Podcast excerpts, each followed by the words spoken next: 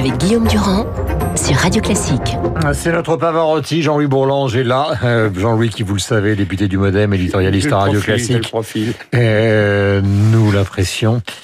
Et nous allons parler évidemment de la situation du Covid avec euh, ou de la Covid avec l'intervention du président de la République ce soir. Il sera accompagné de Louis Osalter, euh, qui lui aussi est à mes côtés, et qui vous le savez est journaliste à Marianne. Jean-Louis, je commence par vous parce que couvre-feu. Tout à l'heure, je citais les mots de Modiano euh, et le poème d'Éluard pendant la guerre, puisqu'on sait qu'Éluard, Aragon et les autres, notamment dans la Diane française, ont beaucoup parlé pour essayer de redonner aux résistants euh, une, comment peut-on dire, une âme, une ambition, une volonté de, de sortir euh, du joug de l'Allemagne. Et donc que ce mot soit utilisé aujourd'hui, même s'il a été utilisé partiellement dans des villes de province comme Nancy, Nice, etc., etc., ça a quand même une sorte de résonance euh, un peu tragique.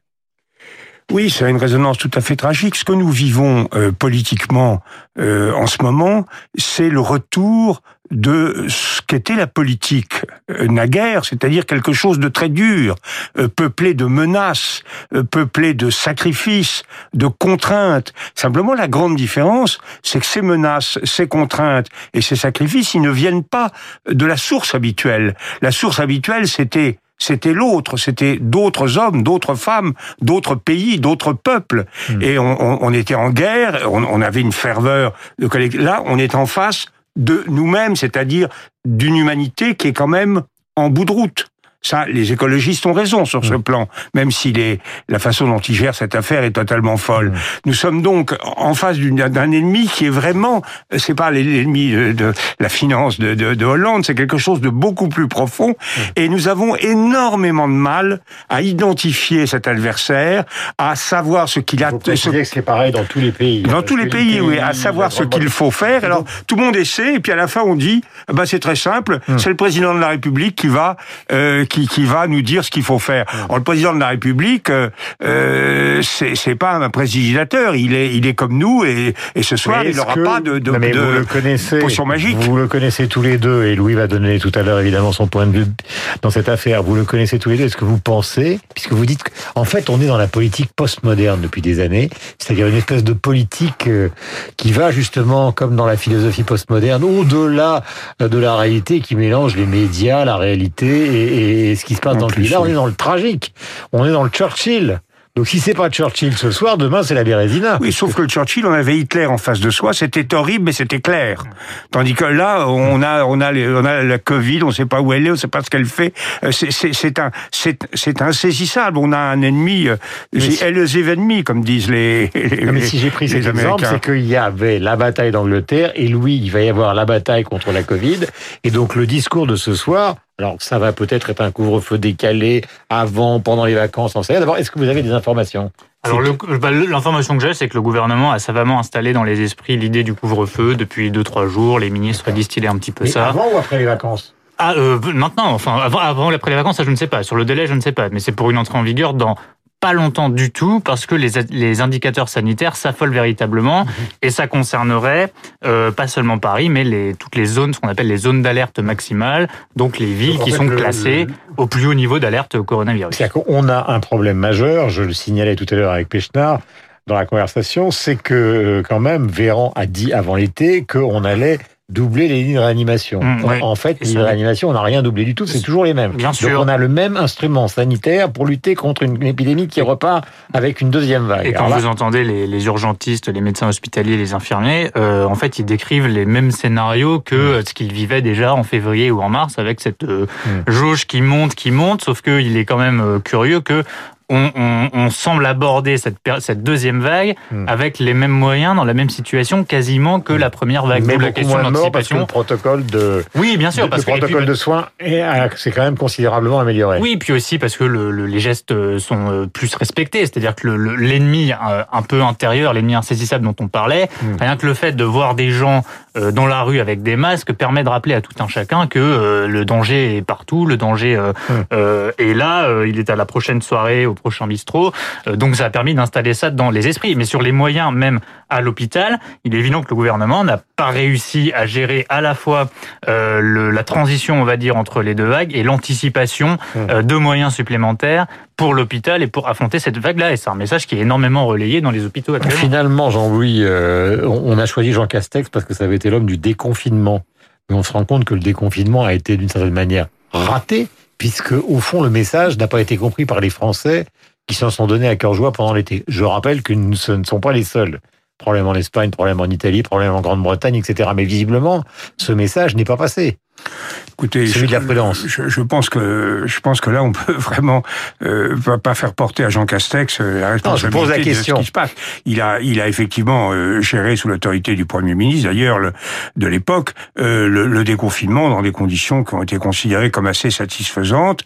Euh, maintenant, le virus ne s'est pas calmé et effectivement, il y avait une volonté de vivre, une volonté de. Les Français sont quand même fondamentalement un peuple indiscipliné, un peu anarchique. C'est ce qui fait le charme aussi du, hmm. du pays. C'est, c'est extrêmement difficile. Moi, ce qui me frappe quand même, c'est, je vais dire des choses un peu déplaisantes pour, pour, pour nous tous, mais c'est que, est-ce que nous faisons vraiment en nous-mêmes l'analyse de ce que nous devons? Par exemple, moi, je suis un, un vieux. Hein.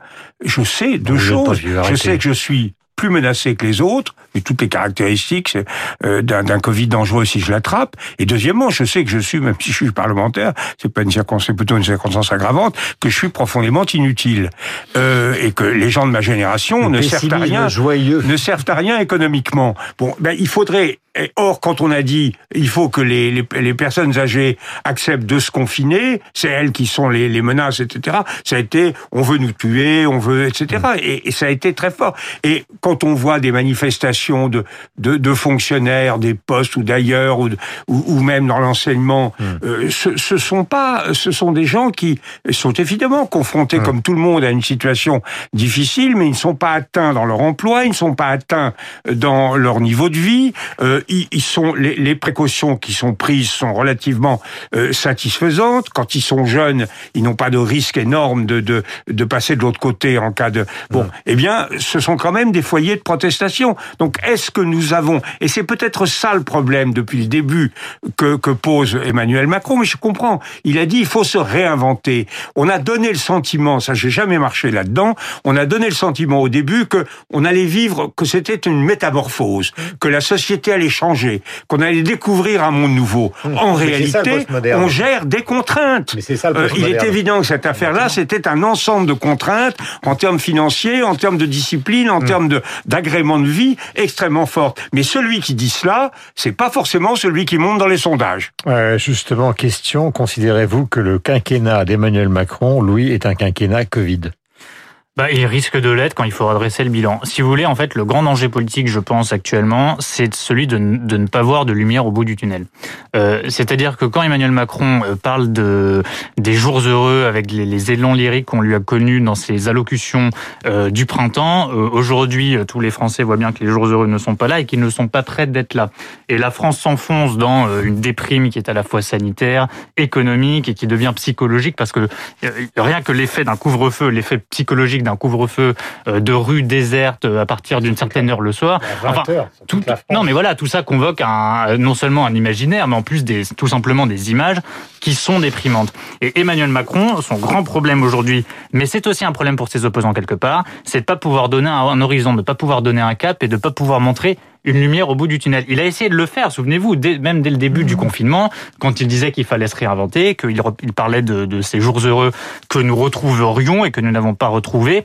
Euh, Aujourd'hui, alors qu'on est à 18 mois de la prochaine élection présidentielle, quel cap il peut dessiner, quelle histoire il peut raconter Et c'est vrai aussi pour tous ceux qui l'affronteront à la présidentielle. Quelle histoire ils peuvent raconter dans ce contexte mmh. Le Covid congèle tellement la situation politique, la situation économique et toutes les perspectives que nous pouvions à la limite avoir, qui devient très difficile de réactiver un récit politique qui emmène les Français. Euh, je cite par exemple, puisqu'on en parle assez peu, le Premier ministre des Pays-Bas. Un confinement partiel a été décidé, donc comprenant la fermeture des bars et des restaurants. Ça va faire mal, mais c'est la seule solution, a décrit donc le Premier ministre qui s'appelle Marc Rutte. On en avait beaucoup parlé, évidemment. Et je vous rappelle que la pandémie du nouveau coronavirus a fait un million plus d'un million de morts depuis fin décembre, selon un bilan réalisé par l'AFP. tout à l'heure, j'évoquais avec donc Louis la possibilité d'un quinquennat qui soit assimilé au Covid. Est-ce que c'est aussi quelque chose quand on pense au début puisque vous avez participé à cette majorité, c'est-à-dire euh, la volonté de réformer le système social, de libérer l'économie, d'arrêter une fiscalité du capital qui soit trop contraignante pour qu'on puisse investir en France, des entreprises qui sont venues d'ailleurs en France, etc. Une certaine forme d'euphorie qui a, qui a, fonctionné au début, et puis là, euh, des mois après, ça arrive en politique. Hein. En 1914, les Français ont voté au printemps 14 pour la paix. Ils ont voté contre la loi des trois ans sur le plan militaire. Ils ont porté au pouvoir Caillot et Jaurès. Trois mois plus tard, ils étaient confrontés à la guerre. En 1936, les Français ont voté pour le pain, la paix, la liberté avec le Front populaire. Quatre ans plus tard, ils avaient le maréchal Pétain et, Hitler à Paris. Euh, Pétain à Vichy. C'est, la vie, c'est comme ça. Euh, mon vieil ami Max Gallo disait que la seule loi en politique, euh, en histoire, c'était la surprise. Eh ben, nous sommes confrontés à quelque chose d'absolument insolite. C'est tout. Ce qui, ce qui existait, nous c'est nouveau. Il faut faire face et il faut pas se dire que ça n'existe pas, que c'est un. Alors euh, on voit bien les réactions. C'est un complot, c'est une manœuvre, ça va, ça va passer, ils nous embêtent, etc. Non, nous sommes en face d'une situation radicalement nouvelle et circonstances aggravantes particulièrement sévères pour nous. Ça, tout le monde le dit dans les radios économiques, dont la nôtre, etc. Tout le monde le dit. Nous sommes nous sommes vraiment au cœur du problème parce que nous sommes une société de service, parce que nos performances industrielles, c'est l'avion, la bagnole, le tourisme, etc. Tout un ensemble de choses qui sont menacées, que nous sommes une société euh, catholique qui aime bien l'autorité, la majesté, alors que vous citez Marc Rutte, les sociétés protestantes, effectivement, comme la Suède ou comme les Pays-Bas, sont des sociétés qui font plus volontiers appel à la réaction individuelle. Donc sur tous ces plans, nous sommes vulnérables, nous sommes fragiles, nous devons prendre conscience de tout cela et savoir qu'effectivement, demain ne sera jamais comme hier, mais que c'est pas une raison pour baisser les bras. Euh, je citais tout à l'heure ce passage de Modiano, des amours précaires naissaient à l'ombre du couvre-feu. Vous savez que Modiano a beaucoup écrit sur la Seconde Guerre mondiale et l'occupation sans que l'on soit sûr de se retrouver euh, les jours suivants. Et puis il y a ce poème que je citais tout à l'heure, donc qui est un poème de Paul Éluard. Nous allons découvrir, euh, pour essayer de mettre un peu de bonne humeur dans cette situation qui est quand même assez euh, tragique, Bien euh, une pastille de Glenn Gould que j'ai retrouvée dans un documentaire. C'est un moment absolument extraordinaire. Vous savez qu'il a arrêté les concerts en 64, Glenn Gould. Alors il est chez lui à la campagne, il est en chemise de nuit avec son petit tabouret fabriqué par papa. Et donc il répète la partita de Jean-Sébastien Bach. Et il est, il est à la fois enthousiaste, énervé, il se lève, il revient au piano ça donne ça.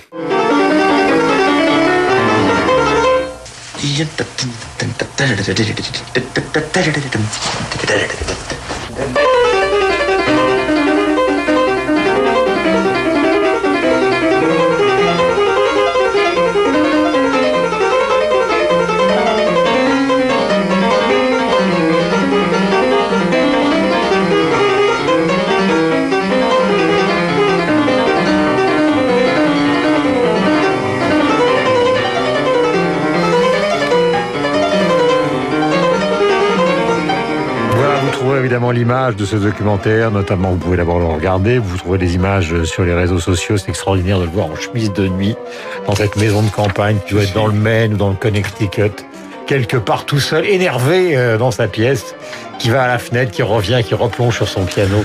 C'est fantastique. Je suis heureux d'apprendre que j'ai un point commun avec Gould, c'est la préférence pour la chemise de nuit sur le pyjama.